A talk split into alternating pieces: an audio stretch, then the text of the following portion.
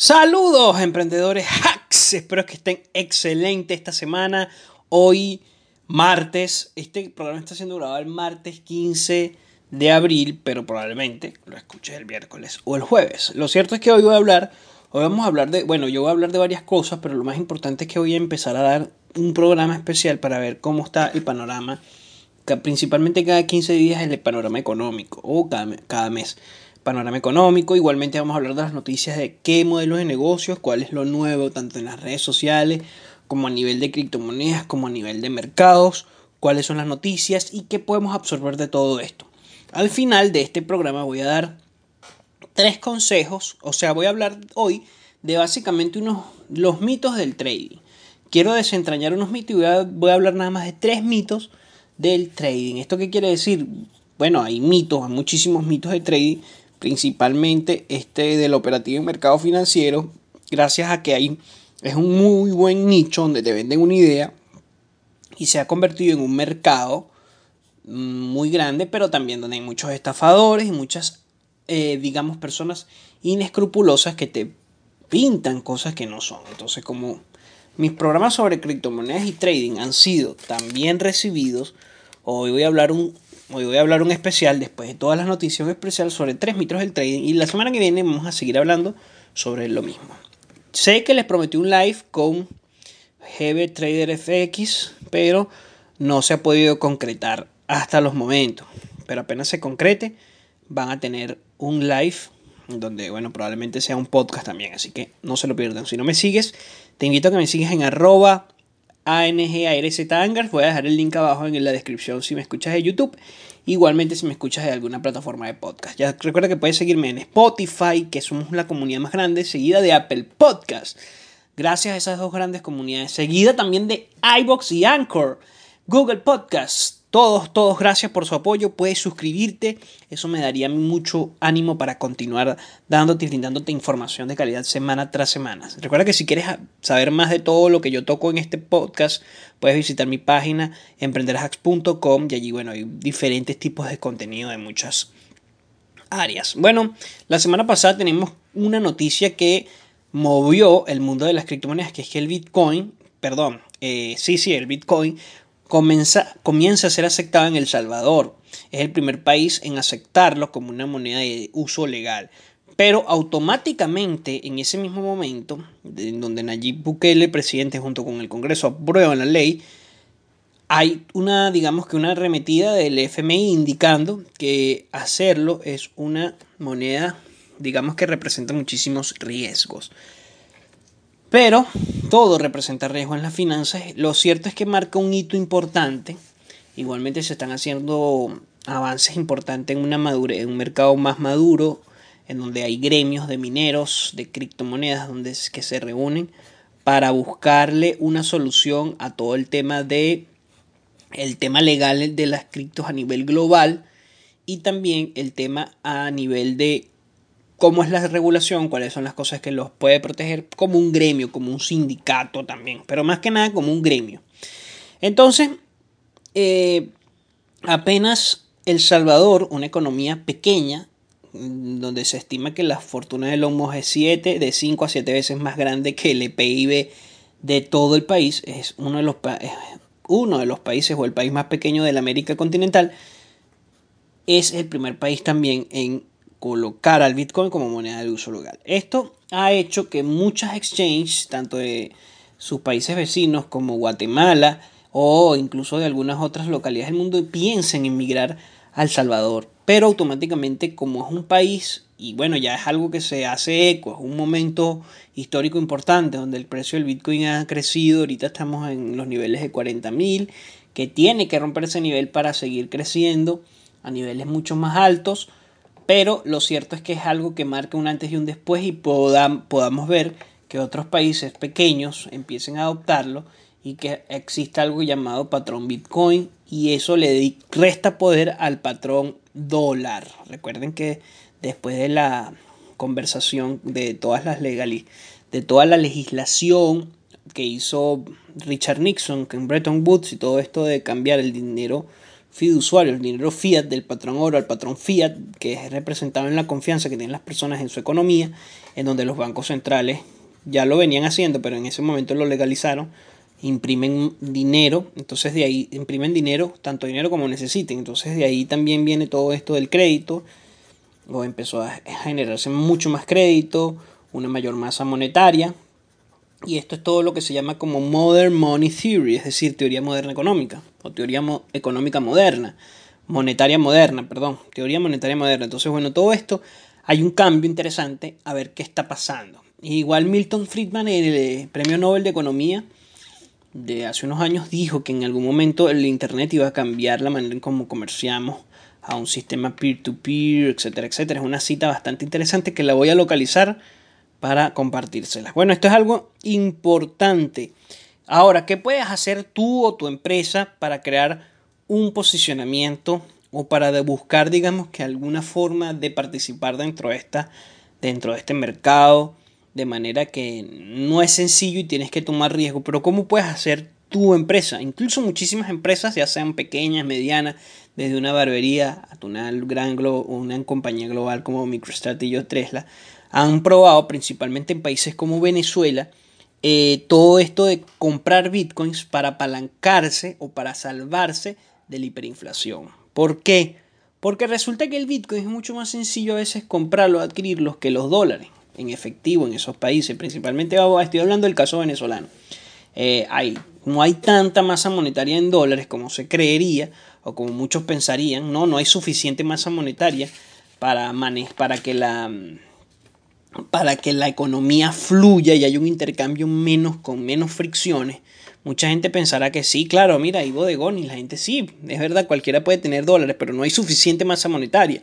O sea, hay que aceptarlo, hay que saberlo, hay que verlo desde los ojos del economista, hay que verlo desde los ojos de las finanzas corporativas. Si eres emprendedor son áreas importantes, importantes para aprender a saber cuál es la posición de tu empresa, más en un mundo tan global como el que vivimos hoy día. Entonces, ¿qué, ¿qué, han hecho muchas empresas? Bueno, compran bitcoins. Compran bitcoin. No consiguen los dólares en efectivo. Prefiero comprar bitcoin a tenerlo en, en bolívares. O incluso se está utilizando, gracias al peer-to-peer de Binance, el, la compra de USDT, que es una stablecoin. Entonces, bueno, no es fácil y puedes tomar, tienes que tomar bastante riesgo.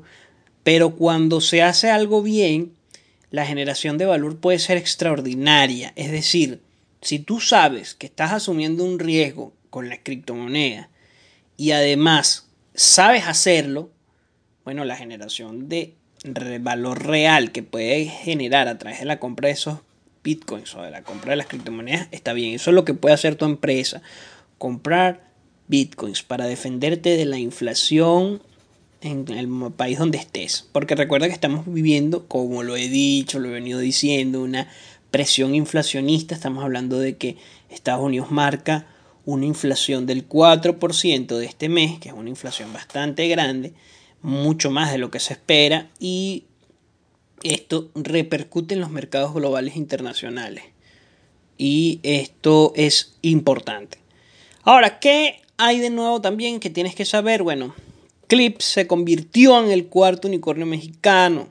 Eso lo estaba diciendo él mm, en el podcast pasado. SoftBank y Banking Global Investment Investors le dieron una, un crédito de 250 millones de dólares de inversión por parte de SoftBank y Banking Global Investors. Y con ello alcanzó una evaluación, esto estamos hablando de CLIP, C-L-I-P, de 2 mil millones de dólares. Clip.mx es su plataforma, es decir, es la plataforma, es una plataforma de fintech, es una fintech. Es interesante examinar todo lo que lo que lo que permite o lo que proporciona Clip, es decir, qué es lo que qué es, cuáles son los servicios que ellos están ofreciendo. Lo cierto es que se convierte ya oficialmente en la cuarta unicornio mexicana.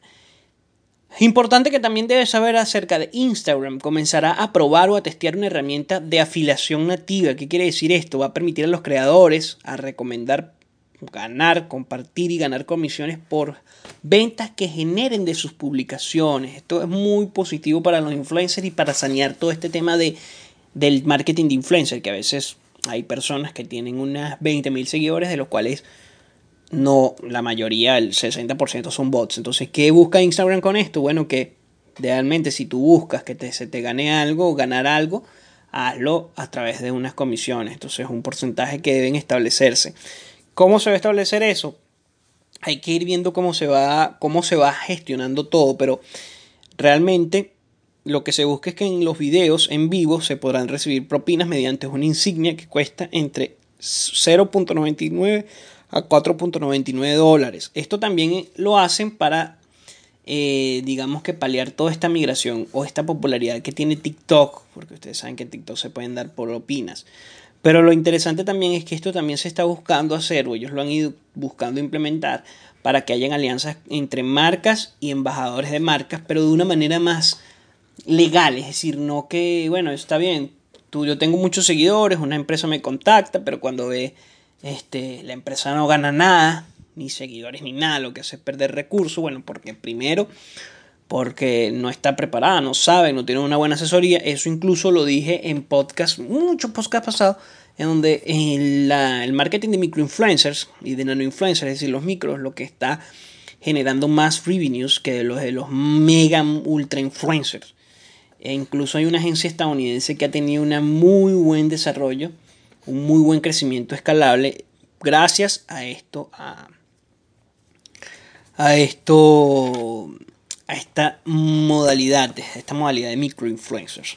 Gracias a campañas que les ha dado bastante, bastante, bastante, bastante mm, ROI, es decir, han tenido muy, mucho mayor ROI que si lo hubieran hecho con super influencers. Otro aporte importante es que Netflix lanzó una tienda online para vender mercancía relacionada con sus series y producciones propias. Bravo, Netflix, te mereces un gran aplauso porque yo nunca no lo había dicho, pero siempre lo había pensado. Es decir, qué raro que Netflix no ha sacado una línea de Stranger Things o de juguetes de Stranger Things, por poner una serie. O qué raro que no ha sacado este, de la casa de papel. E, entonces, una serie, algo que, que haga que monetice aún más, porque sabemos que Star Wars lo hace, Marvel lo hace, Disney lo hace, es decir, todas las empresas de entretenimiento lo hacen. Y yo decía, oye, pero ¿cuándo, cuando, perdón, ¿cuándo Netflix se va a plantear hacerlo? Y bueno, lo hizo, ya lo lanzó y esto es algo que le va a hacer crecer sus revenues, importante aquellas personas que tengan invertido en Netflix. También es importante determinar todo este tema de la inflación, porque si es bien es cierto que esto genera un crecimiento importante y estamos viviendo también una entrada de dinero inusual a las bolsas gracias a la presión inflacionista, pero también gracias a todo este tema de las fintech y que hay mucho dinero de la calle que ingresa a las arcas de, de las grandes empresas gracias al, a la revolución que ha generado la fintech o la tecnología financiera. Lo bien es cierto es que tenemos que ver el panorama global si vamos a invertir en empresas como Netflix porque puede venirse una gran corrección en toda la bolsa.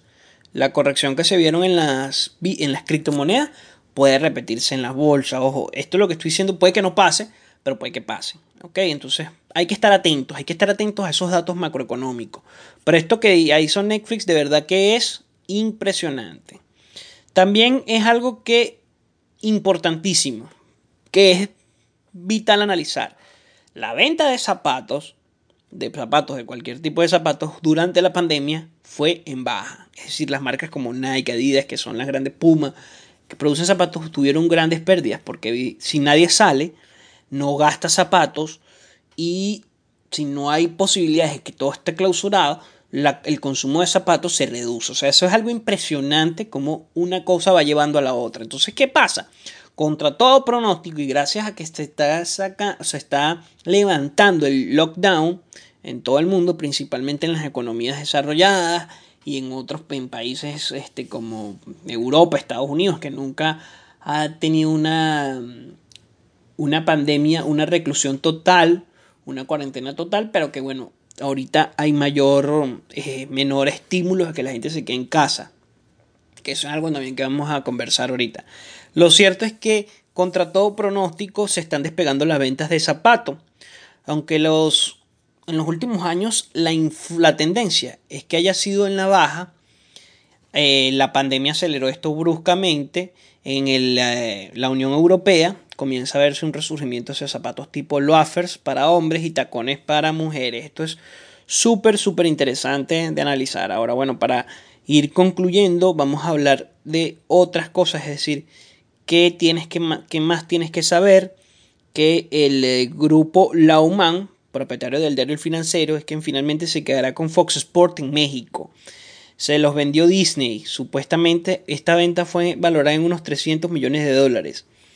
Y eh, también es importante saber que las empresas más grandes del mundo, cómo están distribuidas el capital. Y bueno, tenemos todavía que dentro de las empresas más grandes del mundo está Apple con 2.1 trillones de dólares en capitalización de mercado, seguido por Microsoft con 1.8 trillones de dólares, seguida por, perdón, perdón, eh, no está seguida por Microsoft, pero Microsoft vendría siendo la tercera, vendría siendo la, la, segunda, Saudi Arabia, que es la de todo lo que se encarga del tema petrolero, seguido de Microsoft, que vendría siendo la tercera, la cuarta vendría siendo Amazon con 1.6 millones, la de Arabia Saudí 1.9 trillones y Alphabet Inc., la quinta con 1.4 trillones de dólares. Ahora, quiero que hagamos una comparación antes de terminar este ciclo de noticias porque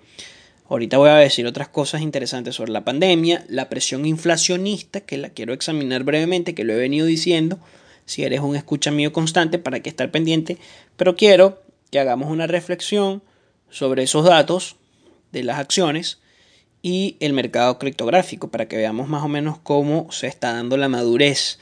Es decir, para que hagamos una proyección, si bien son activos riesgos, nunca lo dejo de decir y que todo lo que digo en este podcast no son ninguna consejo de inversión. Nunca te he dado consejo de inversión. Yo simplemente te estoy brindando noticias, información basado en mis opiniones y en mis investigaciones propias. Recuerda que invertir, invertir requiere riesgos de perder todo tu patrimonio. O sea que tú tienes que consultar con tu asesor financiero para tomar una decisión de este tipo. Pero lo que quiero llegar es que en el mercado total de criptomonedas no llega la capitalización del mercado es de 1.72 trillones, es decir, no llega a la capitalización de mercado de Amazon, que es de 2.1 trillones de una sola empresa, es decir, una sola empresa tiene más dinero, que es la empresa más con más dinero del mundo, tiene más dinero que todo el mercado criptográfico. Y quiero que esto te quede porque puede decirnos, puede ser indicadores interesantes de cuánto puede crecer o no este mercado. Ahora hablando eh, con términos de la presión inflacionista, bueno, tenemos algunos datos importantes como que en Estados Unidos hay una, digamos, un déficit de trabajadores, no de trabajo. Hay un superávit de 10 millones de trabajos, es decir, hay 10 millones de trabajos disponibles que nadie ocupa. Pero se está estudiando la posibilidad total, que me parece que ya deberían hacerlo, pero bueno, todo tendrá su tiempo y su forma de proceder, pero que van, están pensando en eliminar todo lo que tiene que ver con las ayudas, porque dice, dice que, o sea, se piensa, y es algo que está, que puede ser evidente, que las personas prefieren quedarse en sus casas que ir a la calle a buscar trabajo, que las condiciones en muchas empresas para muchos norteamericanos no es lo que piden y por ende hay 10 millones de empleos disponibles demarcando un déficit en la mano de obra y esto es algo interesantísimo, la gente prefiere, está prefiriendo quedarse en su casa. Esto puede estar alimentado por varias cosas como todo el estímulo monetario que se ha dado gracias a las ayudas, también alimentado por la política de quédate en casa gracias a la pandemia, pese a que en Estados Unidos no se hizo una campaña tan pronunciada como por lo menos en España o en la Unión Europea o en Latinoamérica. Y las ayudas constantes y las condiciones de trabajo generan que los empleados no quieran desplazarse a su lugar de trabajo y prefieran permanecer en casa. Esto genera que como hay mayor dinero circulante, porque hay unos estímulos constantes, pero hay 10, hay un déficit de mano de obra, esto repercute directamente en que hay un déficit de mercancías que repercute directamente en si hay mayor masa monetaria que la cantidad de productos disponibles, eso genera una presión inflacionista que va que repercute en el índice del precio del consumidor. Es decir, los precios al consumidor aumentan. Aumentan. En cualquier momento estas 10 millones de trabajos se van a, a suplir, pues lo que se estima, pero todo esto genera un círculo vicioso difícil de acabar. Eh, complejo, un, panorama complejo post-COVID en la economía norteamericana que influye a las demás economías globales. Entonces esto es algo que quiero que tomen en consideración. Son datos macroeconómicos importantes. ¿Por qué? Porque pese a que uno, dependiendo de tu estilo de inversión, si eres un inversionista realmente, o sea, tú compras algo a largo plazo o si eres un especulador, o sea, te una especulación activa como ser un trader y por eso con esto quiero dar el puente al especial de hoy. Tres mitos sobre el trading. Este, si bien es cierto esto, es importante que sepas que si vas a si vas a especular, no es necesario, o sea, si vas a tomar opciones de especulación como comprar en un activo viviendo gráficos de pocos minutos, no es necesario a veces ver el panorama macro. Pero si vas a invertir, y te recomiendo siempre que pienses en invertir y en prepararte en eso, porque la inversión en valor principalmente es la que genera mayor tipo de retorno, pero hay que saber bien qué es esto de inversión en valor. Básicamente lo que hace el mejor inversor de la historia, que es Warren Buffett. Y para ello te recomiendo libros como El inversor inteligente o las cartas a sus shareholders, a sus inversionistas por parte de Warren Buffett. Son artículos o títulos que te recomiendo. Pero si vas a invertir a corto plazo, las noticias macros no van a importar, pero si tienes un portafolio a largo plazo, sí. Más si estás pensando en invertir con todo este boom de meter tu dinero en cripto. O sea, tienes que saber cuál es el panorama. No vas a hacerlo sin conocimiento alguno porque vas a terminar perdiendo tu dinero. Así de sencillo. Es decir, si tú no tienes un conocimiento fidedigno del mercado, es muy probable que caigas en una pérdida de tu patrimonio y es lo que se tiene que evitar. Pero el mercado financiero se alimenta de allí. Algo interesante también para responder es si hay tanta masa monetaria y si ha impreso tanta masa monetaria en los últimos 10 años, más que, que nunca antes en la historia, ¿a dónde ha parado eso? A los mercados financieros principalmente. Entonces eso es algo que hay que tomar en cuenta en el mediano largo plazo. Ahora, con respecto al especial de hoy de tres mitos sobre el trading. Vamos a hablar primero de esto del trading. El trading básicamente, como se dice que es el trading, trading, trading. Bueno, en Hispanoamérica hay muchas formas de pronunciarlo.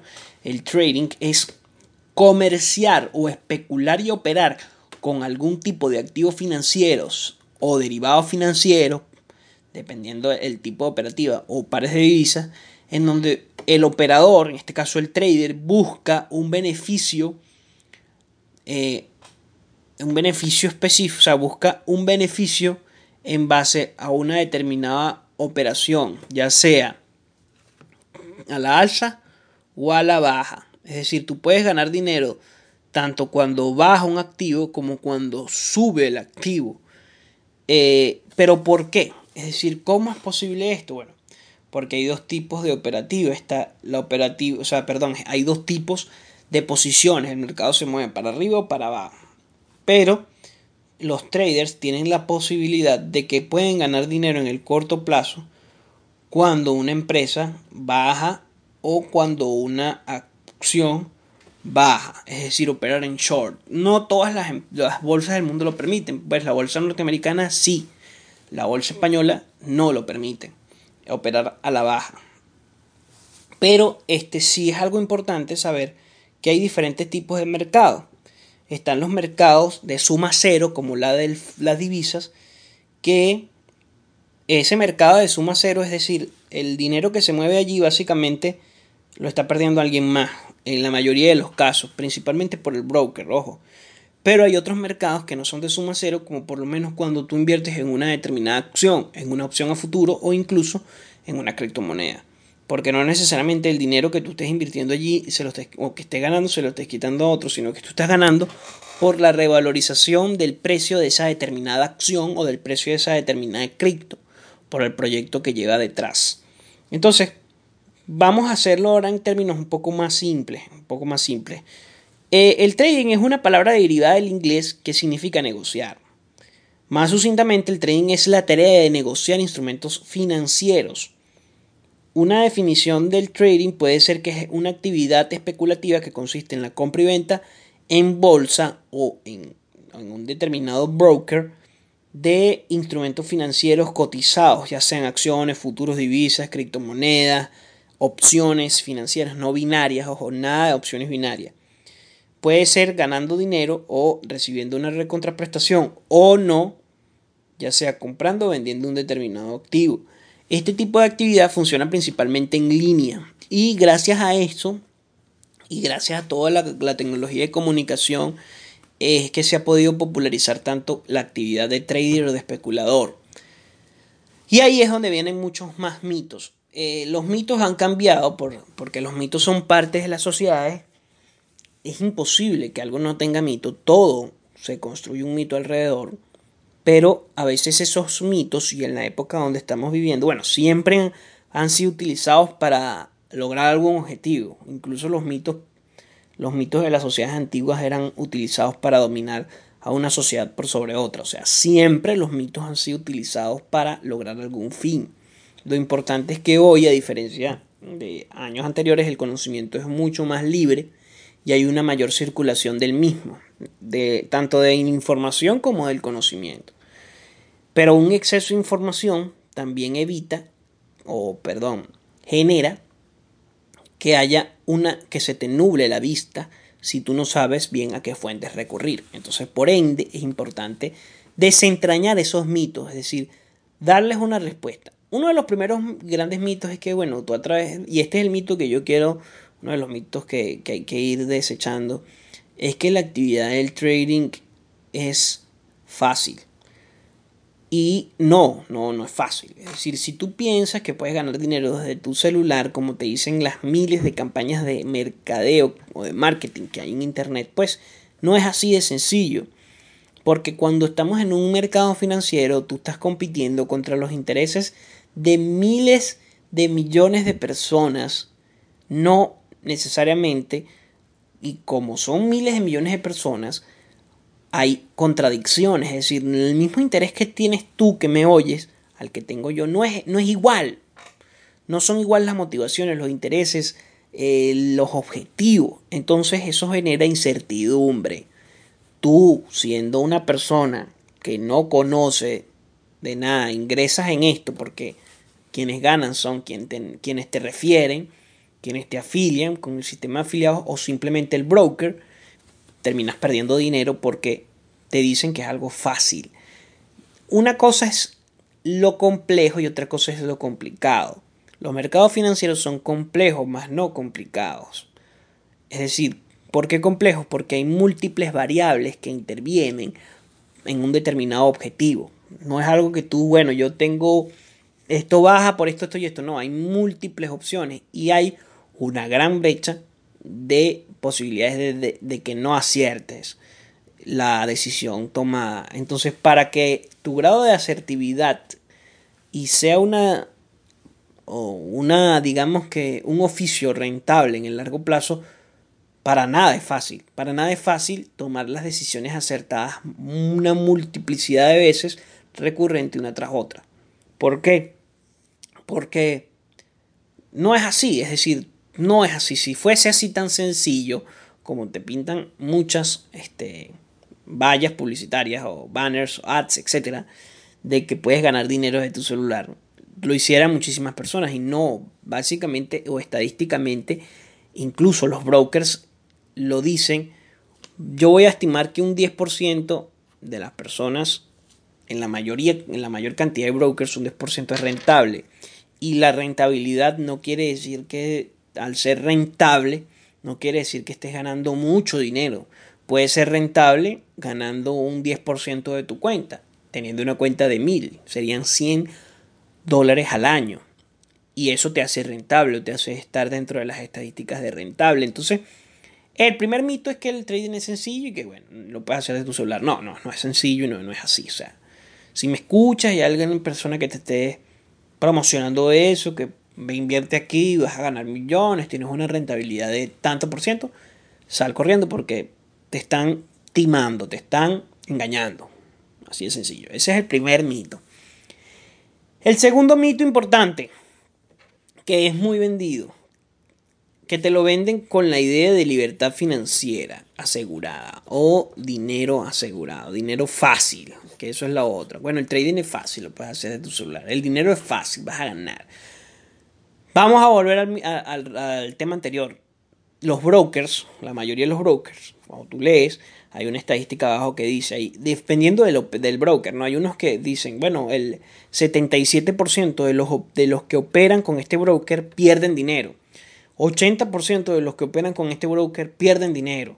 90%, bueno, eso varía de broker a broker, pero una media, una media general es que entre un 15 a un 10% ganan dinero.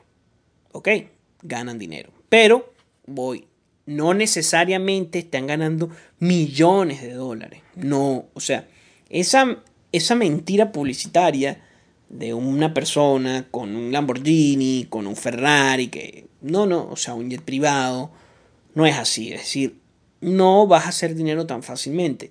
Hay personas que lo han hecho, pero son personas que tienen años dedicándose a esto, que han estudiado el mercado. Puedo decir algunos nombres, pero son categorizados incluso como market wizards o los magos del mercado. Es muy complicado, es para no decir imposible, que tú logres una rentabilidad de un 11.000% en un año. Es muy difícil. Lo puedes lograr, pero puede ser uno entre miles de millones de personas. Ponen poner un caso, Larry, Larry Williams, que cuando hizo su... Cuando participó en la Championship Trader Cup, eh, tuvo una rentabilidad de un 11.000%. Pero como Larry Williams, no ha habido otra persona en más de 20 años. Entonces, esas son cosas que te dan pistas de que dinero fácil no es tan, no es tan así.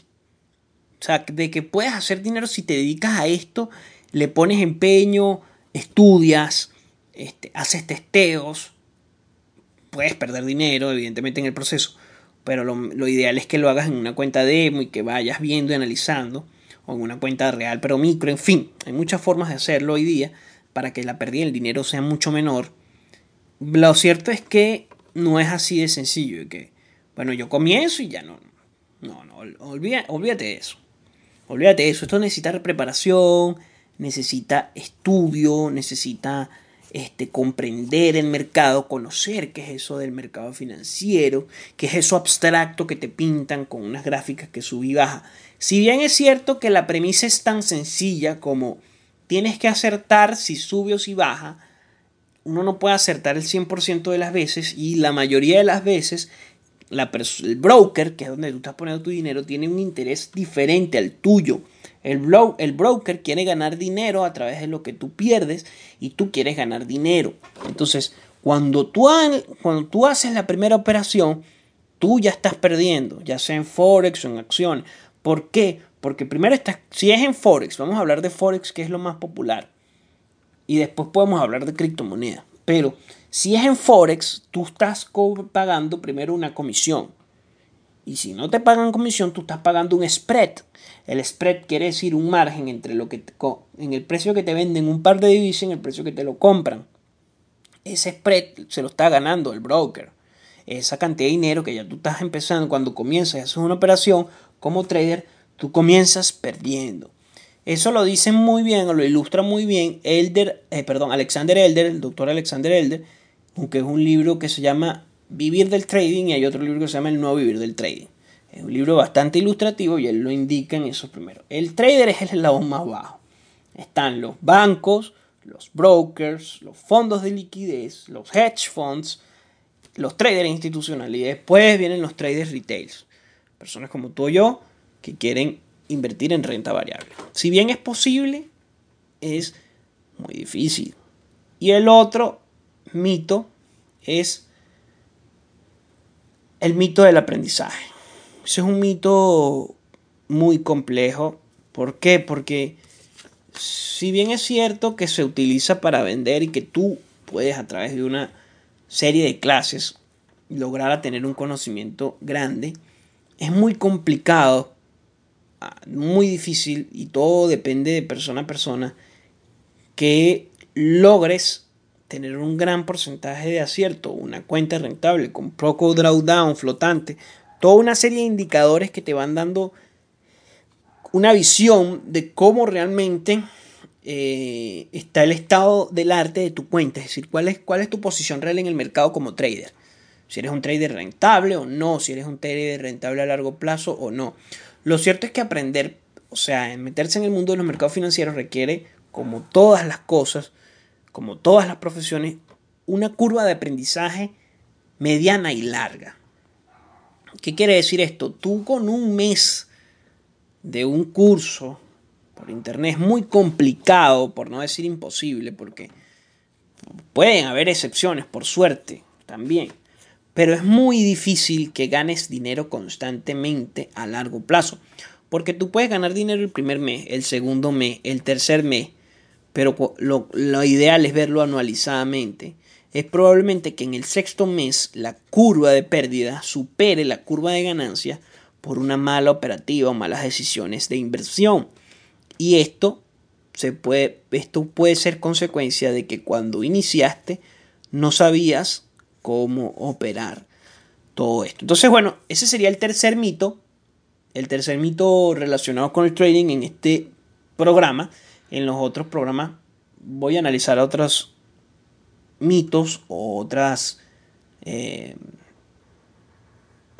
otras cuestiones importantes y bueno, espero que les haya gustado.